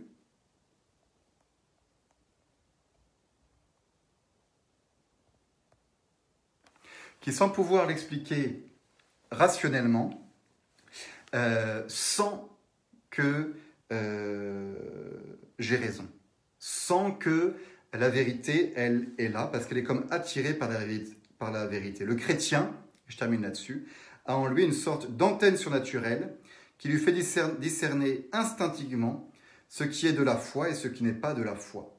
Instinct qu'il ne peut pas expliquer, qu'il aura du mal à démontrer et qui repose sur cette affectivité qu'on a déjà vue, cette connaturalité par laquelle l'intelligence poussée par la volonté aime euh, le vrai, y voit son bien. On sent qu'on a raison. On sent qu'on a raison. Et ça, c'est quelque chose qui intervient très souvent dans la foi, où le chrétien, même euh, sans avoir fait mille études de théologie, euh, est porté par cet instinct de la foi que Dieu a mis dans son âme, et sent que ça ça, ça fait partie de son bien. Ça, c'est bien du domaine de la foi, de ce qu'il a attiré en fait au moment où il a eu la foi. Et que ça, euh, ça n'est pas, pas du domaine de la foi. Et par exemple, dans la prédication d'un prêtre, ou dans, dans, ce qu'il entend, de, bah, le chrétien, sans pouvoir l'expliquer, euh, sait que c'est vrai ou sait que c'est faux. Euh, c'est l'instinct de la foi. Et il est capital de respecter cet instinct de la foi chez le fidèle, qui va parfois lui faire dire, non, là je sens que dans ce sermon, il y a quelque chose qui ne va pas. Ça ne correspond pas, non pas avec euh, ce que j'ai envie de croire de Dieu, de, la façon dont moi je m'imagine Dieu et tout ça, non, mais chez le vrai croyant, celui qui vit vraiment de la foi, euh, qui, même si on a fait des études de théologie, sent que là, on n'est plus dans ce qui euh, attire son âme vers Dieu. On est dans quelque chose d'autre et ce n'est plus la vérité. Une antenne qui va lui permettre de discerner le vrai du faux, le bon de, l'erreur. Et cette antenne, elle est précieuse, elle est très délicate et il faut il faut l'entretenir, ce qu'on appelle l'instinct de la euh, foi. ah, je, termine quand même, parce que bon, bah, si vous voulez partir, vous partez. ça marche comme ça. Je termine quand même pour avoir, pour avoir conclu avec Euh, ce cas concret, du coup, que j'avais trouvé intéressant, c'est Ernest Psicari, euh, qui s'est converti et qui explique comment s'est fait ce processus de sa conversion. C'était le dernier auteur dont je voulais vous, parler et euh, je trouve que c'est, pas mal. D'abord, on voit bien que dans sa démarche, la première chose, c'est une réflexion sur euh, la religion. Il, on écrit, écrit d'ailleurs, La religion qui proclame une telle morale est-elle donc fausse? Telle était la question que je devais me poser. Car il y avait, à mon sens, tant d'intérêt à ce que Jésus et son Église et son église eussent raison. Très très intéressant. Il y avait tant d'intérêt à ce que ce soit vrai, parce qu'en fait, si c'est vrai, euh, c'est merveilleux, quoi. C'est le bien éternel. Donc c'est l'intérêt qui, pousse. Euh, qu'il était nécessaire de regarder à deux fois avant de proclamer la fausseté des évangiles. Non, la religion n'était pas fausse. Sans doute, elle avait des difficultés, mais aucune n'était insurmontable, et au contraire, si on les, si on les surmontait, tout apparaissait comme parfaitement beau et harmonieux dans notre cœur. Et encore une fois, la place du cœur, qui l'affectivité. Bon.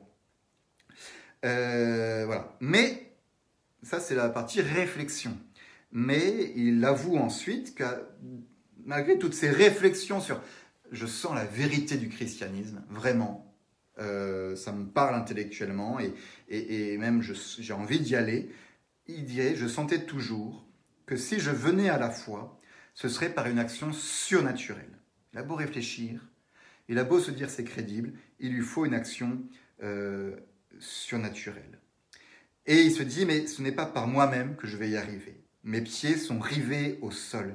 Ce n'est point moi qui me donnerai des ailes, mais voici, celui, voici venir celui qui m'a promis la vie. Et encore une fois, c'est la promesse du bien éternel qui, qui déclenche la foi et qui, pour aller jusqu'à lui, euh, me donne chaque jour sa chair en pâture. Écoute les paroles qui délient et qui, selon la promesse, encore une fois, la promesse du bien euh, éternel, rendront mon âme plus blanche que euh, ne l'est la colombe. Etc. etc. Envoyez-moi, mon Dieu, le signe adorable de votre présence. Puisque vous m'avez mené jusqu'ici pour me faire entrevoir votre visage, ne m'abandonnez plus. Il est au seuil de la foi. Manifestez-vous enfin, puisque vous seul pouvez le faire et que je ne suis rien. Euh, il ne manque absolument, dit-il, que cette petite étincelle de la grâce. Et il sent que pour faire le pas, il lui faut quelque chose. Il lui faut, voilà. Et son cœur battait à tout rompre quand il pensait à ce que pourrait être ce jour-là de l'étincelle de la grâce qui lui donnerait la foi. Son bonheur serait grand à en mourir. Mais cette grâce, il fallait la demander. Et voilà que le 15 octobre, 1912, en quittant son campement, il pressent que tout s'écroule et qu'une aube se levait, une aube se levait, une aube de jeunesse et de pureté, et une clarté céleste embrasait, écrit-il, l'horizon devant moi. Cette fois-ci, je savais où j'allais. Ça y est, j'allais vers la Sainte Église catholique, apostolique et romaine. J'allais vers la demeure de paix et de euh, bénédiction. Oui, c'était une magnifique vérité qui m'appelait par là-bas, dans la douce euh, patrie, etc., etc il se fait euh, baptiser, confirmer euh, et euh, communier. Et le jour de sa confirmation, d'une voix tremblante d'ardeur contenue, il récite le credo dont il scande une à une les syllabes latines. Après sa confirmation, l'évêque de Versailles lui demande son âge. 29 ans, dit-il, beaucoup de temps perdu. Et il dit, Monseigneur, il me semble que j'ai une autre Voilà, euh, je vous encourage à, aller lire, à aller lire euh, Ernest Sicari, Le voyage du centurion et d'autres livres, et de lire des récits de conversion. Moi, je suis, je termine là-dessus. Euh, je sais pas pour, enfin, je sais maintenant pourquoi les récits de conversion font, font vibrer. c'est plus très théologique mon analyse, mais, mais font vibrer parce que quand on voit une conversion, quand quelqu'un décrit sa conversion, on sent bien que ce n'est pas simplement un processus intellectuel.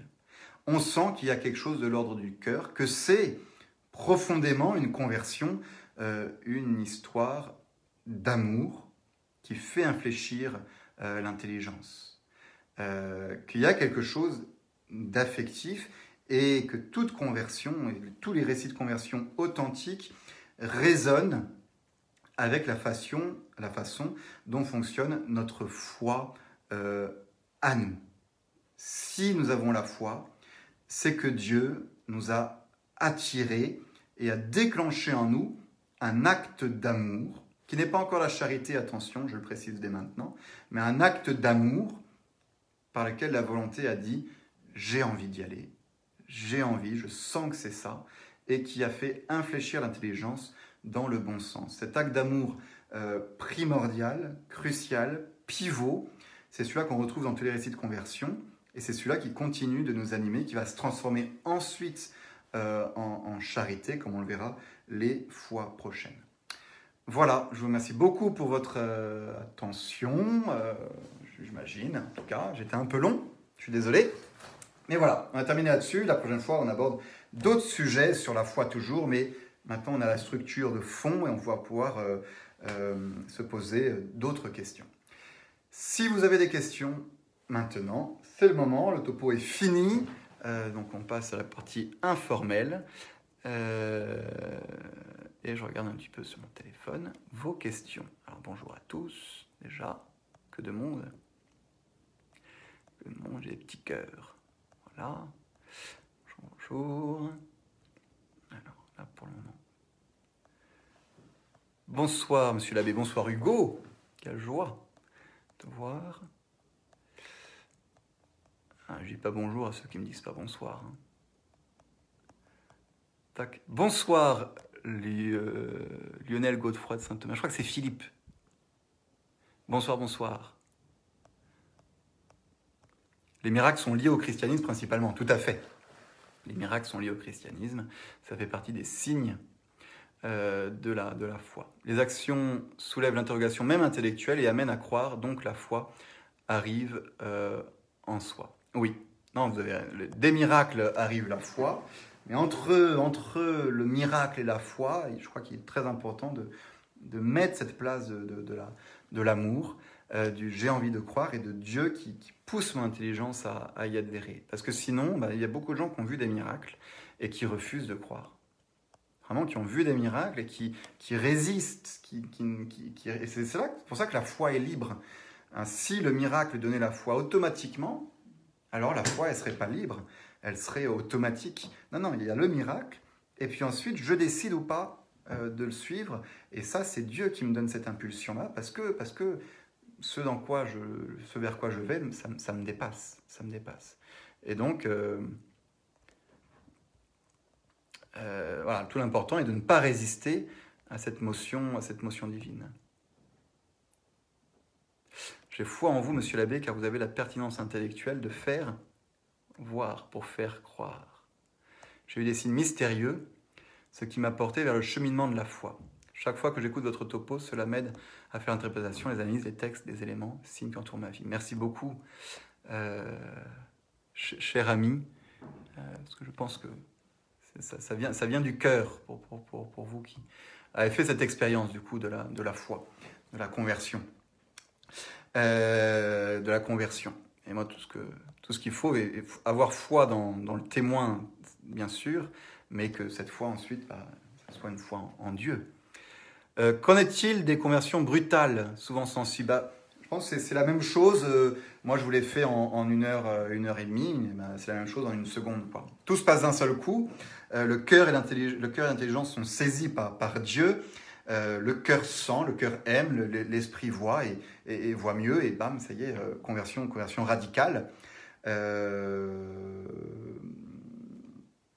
Saint Paul a, ce type de conversion à laquelle il ne peut pas résister. Hein, ça c'est certain, Saint Paul, euh, conversion radicale. Nous, la plupart du temps, euh, c'est des conversions qui sont progressives. Ça veut dire que Dieu nous envoie, nous distille des grâces, des, envoie des, signes euh, dans notre vie et, envoie des, motions, plusieurs peut-être, instincts intérieurs qui, qui, nous poussent à nous rendre le truc attirant et de plus en plus attirant. Et on se sent de plus en plus porté vers. Et on se met à s'intéresser, à s'intéresser beaucoup plus à la foi parce que, parce que Dieu nous, nous y attire et ça se fait progressivement. Et jusqu'à la, grâce finale qui nous, qui nous, qui nous, qui nous retourne comme, comme une crêpe, euh, qui est la grâce de, de, la foi. Mais c'est vrai que la plupart du temps, ça se fait progressivement parce que c'est un cheminement où Dieu respecte un peu la démarche de l'intelligence et accompagne la démarche de l'intelligence qui cherche euh, en l'accompagnant par sa grâce. Mais pour certains, Saint Paul par exemple, bah là, Dieu ne respecte rien, au sens, euh, je en, riant, Dieu, ne respecte rien, euh, il, il va beaucoup plus vite et, il donne son don qui, qui, qui, qui, la rencontre entre, Dieu et Saint Paul. Mais Saint Paul croit, hein, attention, Saint Paul a la foi, il n'a pas vu Dieu, il a vu un miracle, euh, le Christ lui parlant, le Christ ressuscité lui parlant, et, de là, il a été basculé dans, une foi. Il s'est passé la même chose que ce que je vous ai décrit, mais, en un seul coup. Quoi.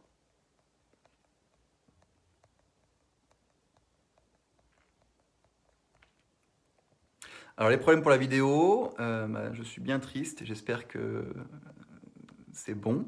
Pour les autres, voilà. Estelle, bonsoir Estelle. Bonsoir Monsieur Abbé, grand merci pour ce topo magnifique. Petite question sur la motion divine. Pour celui qui aboutit au bout du raisonnement de l'intelligence, qui n'arrive finalement pas à se fixer conformément au parcours que vous avez décrit, est-ce que la motion divine qui incline,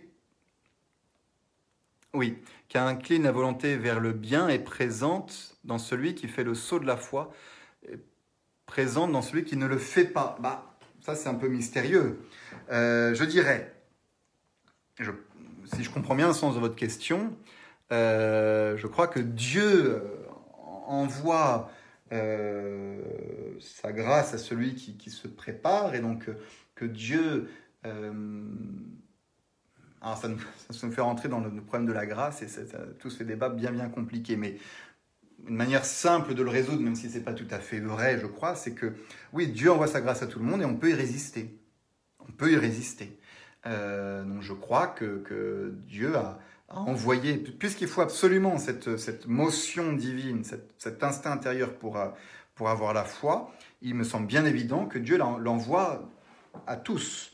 Euh, que Dieu l'envoie à tous. À un moment ou à un autre de leur vie, Dieu les attire. Dieu les attire. Donc oui, tous ceux, raisonnement ou pas, démarche ou pas, Dieu à un moment va, va chercher à m'attirer à la foi.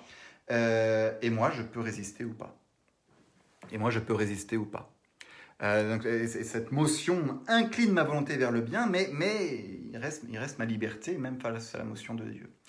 C'est une manière de répondre euh, assez mariténienne, pour ceux qui, connaissent un peu le sujet, mais, mais je crois que, ça, marche à peu près. bon, j'espère que ça répond à votre question. Ça incline, tout le monde reçoit cette motion divine qui incline la volonté vers le bien. Elle est présente, elle, a été reçue en tout cas à un moment, euh, mais, je, peux y, résister, notamment en, me laissant séduire euh, automatiquement tout de suite après euh, par les biens de cette terre. Voilà. Vous dire deux mots? Bonjour Pierre. Deux mots sur le baptême des enfants. Comment le baptême peuvent-ils? Quand le baptême peuvent-ils obtenir la foi alors qu'ils ne peuvent pas poser d'actes d'intelligence et de volonté? Est-ce en vertu de la foi des autres? Euh, Non, alors on... c'est pas en vertu de la foi des autres, ça c'est certain.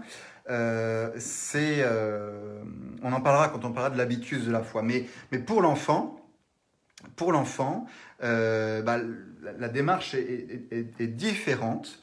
c'est Dieu en effet, dans, l'âme de l'enfant qui est baptisé, Dieu euh, tourne euh, le cœur de l'enfant vers le bien euh, et dépose la foi sans que l'enfant pose d'acte particulier. Et donc ça, il faut bien comprendre la différence entre l'habitus et l'acte. Dieu oriente le cœur vers le bien et dépose dans l'enfant l'habitus de foi qui lui permettra, dès qu'il aura l'âge de raison, de poser, parce qu'il a déjà l'habitude de foi, de poser son premier acte de foi, euh, dès qu'il aura l'âge de la, raison. Euh, et donc il reçoit, là, on est vraiment chez l'enfant baptisé, dans l'idée la plus radicale que la foi est un don, et pas la conséquence d'un processus intellectuel. La foi est donnée directement par Dieu, vous voyez, alors que l'enfant, n'a rien fait comme démarche intellectuelle pour, le préparer. En revanche, une fois que l'enfant va grandir, il va être nécessaire, indispensable pour lui, qu'il euh, consolide, en tout cas qu'il nourrisse cette foi reçue par tout ce soubassement intellectuel, de réflexion intellectuelle, euh, qu'a fait le, non-croyant avant d'arriver à la foi. Donc d'entendre l'évangile et de, réfléchir à son tour au motif de crédibilité pour donner une, assise rationnelle, euh, de dire que tout ça, la foi qu'il a, en effet, elle est croyable. Donc vous voyez, l'enfant, il fait le processus dans l'autre sens, il a déjà la foi, et tout son catéchisme va consister à euh, réfléchir sur sa foi pour entendre la parole de Dieu et arriver à la conclusion que, en effet, il fait bien de croire, il fait bien de croire comme il croit depuis sa petite enfance, parce que tout cela est, crédible. Et il est important qu'il fasse ça, parce que s'il arrive à l'âge d'après, d'adolescent et même d'adulte, et qu'il n'a pas euh, fondé sa foi sur des raisonnements, euh, fondé sa foi sur une crédibilité, c'est, au moins c'est crédible intellectuellement, ça se défend, entre guillemets, ça se défend. Ce que je crois par la grâce de Dieu, ça se défend par la raison, on peut en montrer la cohérence, on peut montrer que Jésus a vraiment existé, on peut... Eh bien, sa foi, elle va être gravement en péril, surtout aujourd'hui. Surtout aujourd'hui. Euh, donc l'enfant fait le travail dans, le sens inverse. Mais il a vraiment la foi dès son plus jeune âge, euh, l'habitus de foi qu'il n'exerce pas encore.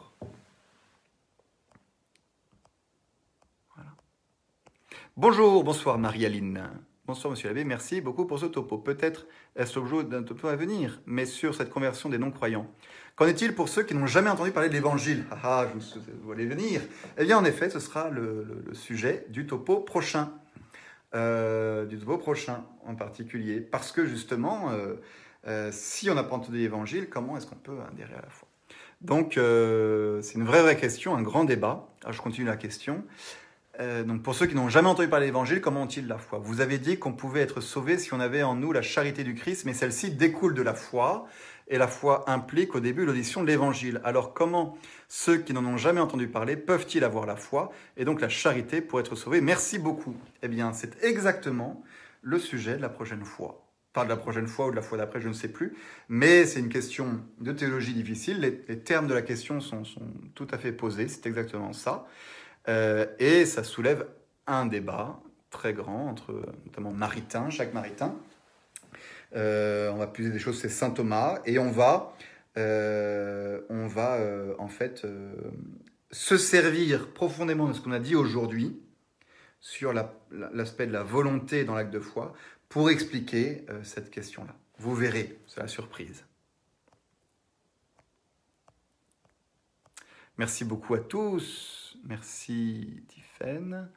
Merci Jacques. Euh, bonsoir du coup. Bonsoir. Ah, bonsoir Elisabeth. Ah oui, du coup, ici, bonsoir. Bonsoir Saline. Bonsoir Dométille. Euh, bonsoir, monsieur l'abbé. Merci pour ce topo. Une petite question sur la foi au ciel. Il est dit que la foi disparaîtrait ainsi que l'espérance. Mais quand nous serons au ciel, nous ne comprendrons pas tous des mystères divins ce reste d'incompréhension ne conduira-t-il pas forcément à un acte de foi, c'est-à-dire d'adhésion de notre intelligence à ces euh, mystères? C'est une excellente euh, euh, question, une excellente question qui nous fait rentrer dans, dans, des choses très très profondes.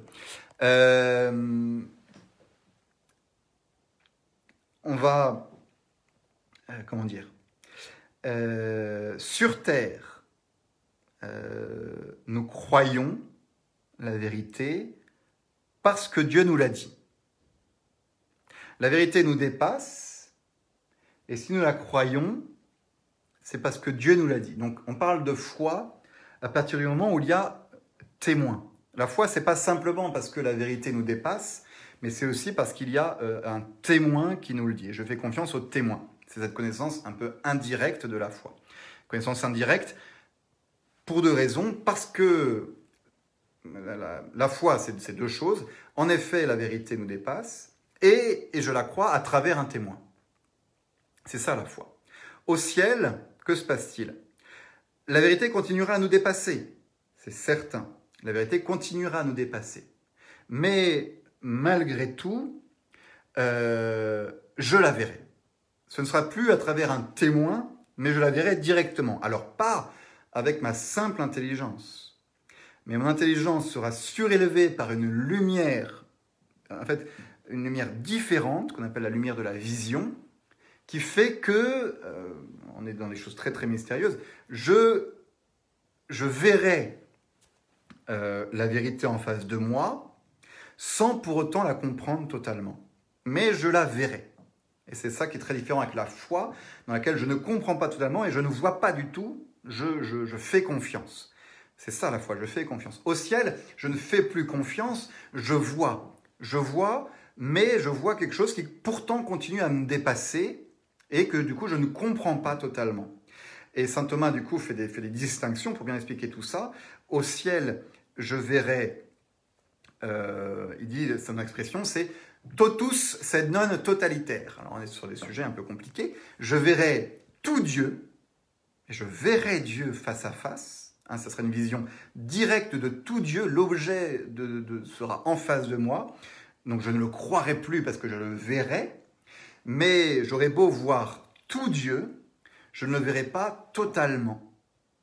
Et il y, a, il y aura une profondeur auquel, euh, je, je, qui est dans mon champ de vision sans l'être. Alors comment, comment expliquer ça? Euh, Prenez euh, Beethoven avec une symphonie musicale. Euh, moi qui écoute Beethoven, j'entends toute la symphonie, mais n'étant pas un, un, immense spécialiste de musique, j'ai tout entendu, mais j'ai pas tout entendu. Vous voyez? J'ai tout entendu, je l'ai entendu du début à la fin, mais j'ai pas été attentif à toutes les nuances, à toutes les particularités. Et, un expert de la, de, la musique, euh, euh, lui, entendra plus que moi. Alors qu'on a entendu la même pièce du début à la fin, euh, il l'a vu, il l'a entendu, mais, mais je ne l'ai pas totalement entendu. J'ai tout entendu, mais pas totalement entendu, parce que j'ai pas cette, finesse qu'a qu l'expert musical quand il entend. Euh, je vois un paysage, autre image, je vois un paysage, euh, on est deux personnes, on voit le même paysage, mais euh, moi j'ai deux d'indices, donc j'ai les yeux un peu, je vois le paysage, mais je, ne parviens pas à discerner tout, toutes les formes. Ou par exemple, entre moi et un, aigle, on voit la même chose, mais lui voit plus, entre guillemets. Bien au ciel, c'est pareil. Je vois Dieu, je vois tout Dieu, mais je ne le vois pas totalement, parce que ça continue à me, dépasser. Et les saints verront plus ou moins mieux, on verra tous, la même chose, mais on, verra plus ou moins profondément. J'espère que ça répond un peu à la, question. Voilà, et c'est pas de la foi, c'est de la vision plus ou moins profonde. Aude. Bonsoir, monsieur l'abbé. Dans l'évangile, le roi a des invités qu'il cherche à attirer par la promesse du festin. Dieu voit-il d'émotion systématiquement à partir du moment où on entend l'évangile ou bien faut-il d'abord un mouvement du non-croyant Merci? Ah bah, non, je crois que la, réponse, ça, correspond un peu à la question de tout à l'heure, que Dieu, de toute façon, enverra sa motion. Hein? Euh, c'est pas nous qui nous préparons, j'ai peut-être mal expliqué, c'est pas nous qui nous... Ce qu'on fait en amont, il faut le faire, c'est sûr, mais euh, euh, Dieu aura de toute façon toujours l'initiative, et chez quelqu'un qui ne fait pas tout ce travail-là, eh ben, malgré tout, il enverra quelque chose. Il enverra quelque chose. Euh, Dieu n'attend pas que, euh, euh, que l'on fasse quelque chose comme si ce qu'on comme ce qu'on faisait était une sorte de condition pour que Dieu envoie sa grâce. Ça, ce serait, serait terrible et c'est pas ça du tout. Nous, on fait des choses, Dieu envoie sa grâce, Dieu l'envoie à tout le monde, mais peut-être qu'elle va mieux résonner dans ceux qui euh, se sont mieux préparés, mais se préparer sous l'influx de la grâce aussi. Donc je crois qu'il faut quand même vraiment dire que la grâce est première, et ça c'est absolument vrai. Donc Dieu, dans la vie de tout homme, enverra, enverra cette motion euh, qui sera plus ou moins bien euh, reçue. La grâce n'est jamais une ré... la grâce n'est pas une réponse à ce que fait l'homme, euh, la grâce est un, don de Dieu, quoi que fasse l'homme. Voilà, Nico, une grande question. Comment s'articule la révélation et l'acte intérieur? Comment s'articule la révélation et l'acte intérieur venant du fond du croyant dans la foi? N'y a-t-il pas un risque de glissement vers le modernisme en plaçant l'acte intérieur au centre de l'acte de foi, au détriment de la réception des motifs de crédibilité de foi qui viennent de l'extérieur? Il semble important aujourd'hui d'insister sur l'importance de la révélation. J'y ai, tout à fait insisté, vous avez euh, raison, il faut absolument insister. C'est ce que j'ai dit, hein, la, foi euh, commence ex auditu, hein, à partir de l'annonce de la révélation. S'il n'y a aucune révélation, euh, s'il n'y avait aucune révélation, il n'y aurait aucune foi. Il n'y aurait aucune foi. Et j'ai bien dit que la foi était la réception d'un contenu euh, intellectuel au final. Mais il n'empêche que c'est pas en, lisant la Bible que j'aurai la foi. Ça, c'est ça, c'est absolument certain. Sinon, tous ceux qui lisent la Bible ont la foi. Que Saint Thomas, on ne peut pas le taxer Saint Thomas de, de modernisme, mais euh, saint Thomas insiste bien en disant que le, que le, déclencheur de la foi, le point crucial, c'est une motion intérieure du, Saint-Esprit. Euh, et ça correspond tout à fait à ce que dit, dit l'Évangile. Euh, il y a la proposition de la foi à travers la révélation et le contenu, et ça, il est indispensable. C'est une part, mais l'autre part, c'est la motion intérieure du Saint-Esprit. Il y a un texte, si je le retrouve, de saint Thomas là-dessus. Euh,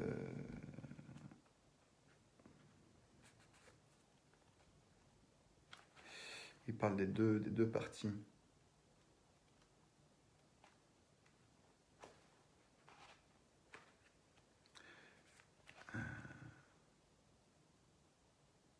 Je ne retrouve pas. Où il dit les, deux, les deux aspects de la foi c'est d'un côté euh, l'exposition de, la, vérité par la révélation et la prédication, et de l'autre, cet instinct intérieur que Dieu envoie dans le cœur du croyant quand il adhère à la vérité. Et il faut les deux. Euh, et en effet, on, verra pour la prochaine fois comment se maintenir contre l'immanentisme vital, dire qu'on adhère à des vérités intellectuelles et, euh, et que ça reste un acte de l'intelligence adhérent à un contenu intellectuel, mais poussé par euh, une, motion euh, de Dieu agissant sur la volonté.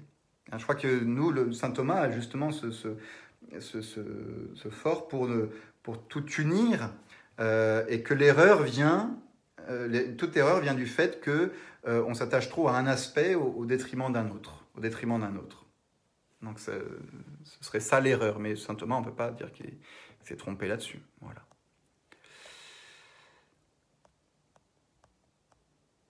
La foi est un acte intérieur, ça, il n'y a, aucun doute là-dessus. La foi est un acte intérieur de l'intelligence et de la volonté. L'intelligence mue par la volonté. Peut-on dire que ceux qui sont dans l'Église invisible et ne sont matériellement séparés de la foi qu'à cause d'une ignorance invisible ont la foi? L'ont-ils différemment? Alors je, réserve cette question, si vous le voulez bien, pour la prochaine fois, hein, pour la foi des, la foi des non-croyants et la foi des, enfin, la foi de ceux qui n'ont pas eu accès à l'Évangile tous ces types de foi un peu particuliers, on va le garder pour, euh, pour, euh, pour une prochaine fois, si vous le voulez bien. Voilà, bonjour Isabelle, bonsoir. Merci pour ce magnifique topo, tout à fait d'accord. Sur le fait qu'on ne peut pas toujours expliquer les choses, il y a des moments, des sujets sur lesquels on a l'intime conviction que c'est le bien de Dieu, un feu intérieur qui nous pousse à croire sans voir. Oui, je crois vraiment que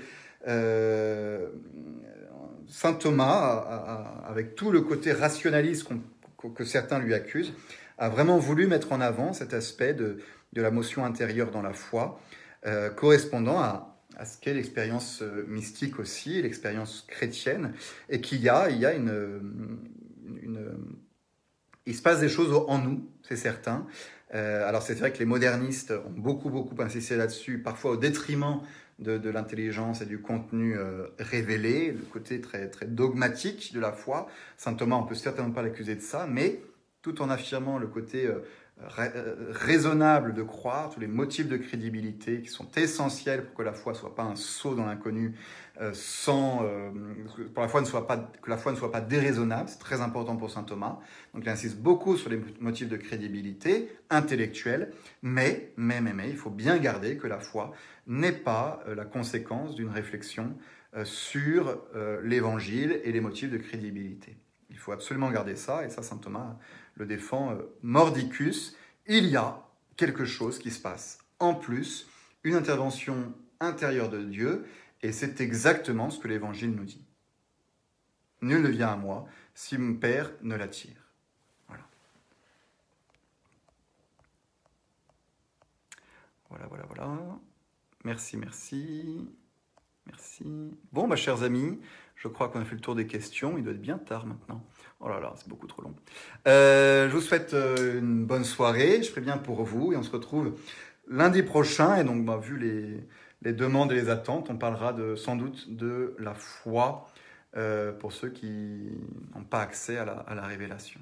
Comment ça se fait? Voilà. À bientôt